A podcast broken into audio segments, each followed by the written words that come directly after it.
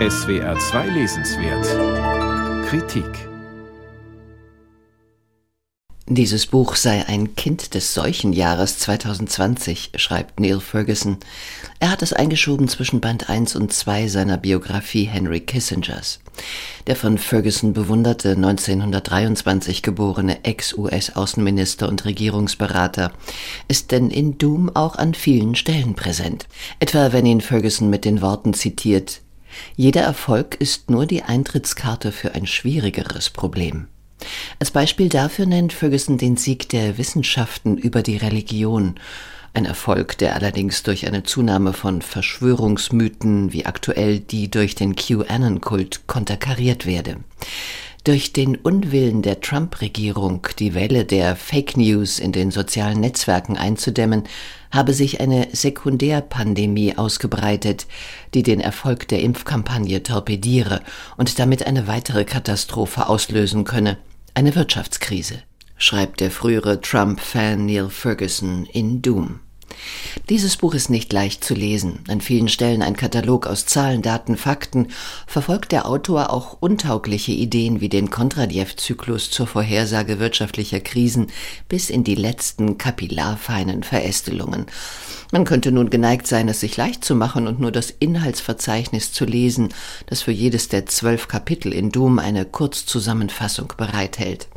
Aber damit würde man sich um einige der wie nebenbei eingestreuten interessanten Einschätzungen Fergusons bringen, etwa die über den Trend zur Stadtflucht.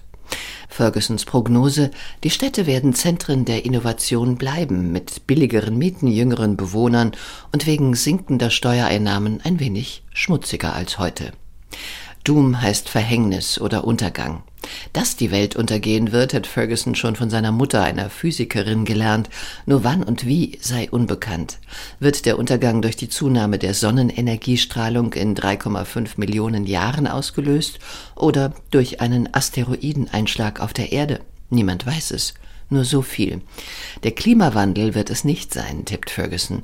Und zwar nicht, weil er diese Bedrohung für übertrieben hielte, sondern schlicht, weil die Menschheit noch nie die Katastrophe bekommen habe, die sie erwartete.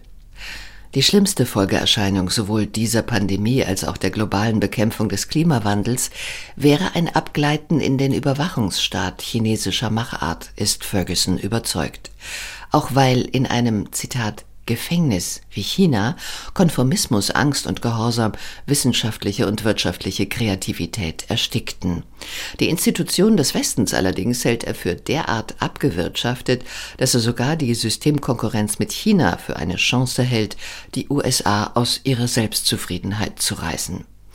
Neil Ferguson sammelt auf den fast 600 Seiten seines Buches Doom zahllose Daten und Fakten zu den wichtigsten Katastrophen der Menschheit, manchmal in derart überwältigender Detailfülle, dass man sich wünscht, er hätte einiges davon in den Fußnotenapparat verschoben und sich mehr auf die Deutung der Fakten oder Thesen konzentriert, die nämlich kommt oftmals zu kurz. Warum ist das Gesundheitssystem der USA so schlecht aufgestellt, dass dort bei Abgabe des Buchmanuskripts im August 2020 18 Mal so viele Menschen an Covid-19 gestorben waren wie in Deutschland?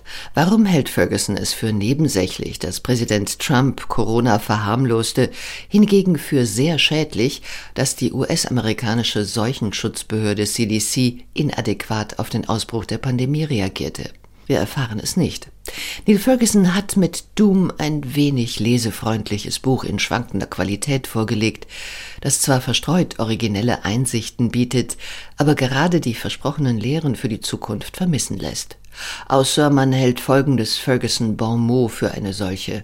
Das Leben erweist sich als eine Art russisch Roulette, bei dem viele Finger am Abzug spielen.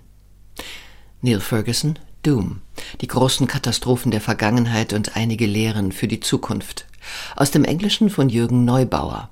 Deutsche Verlagsanstalt, 592 Seiten, 28 Euro.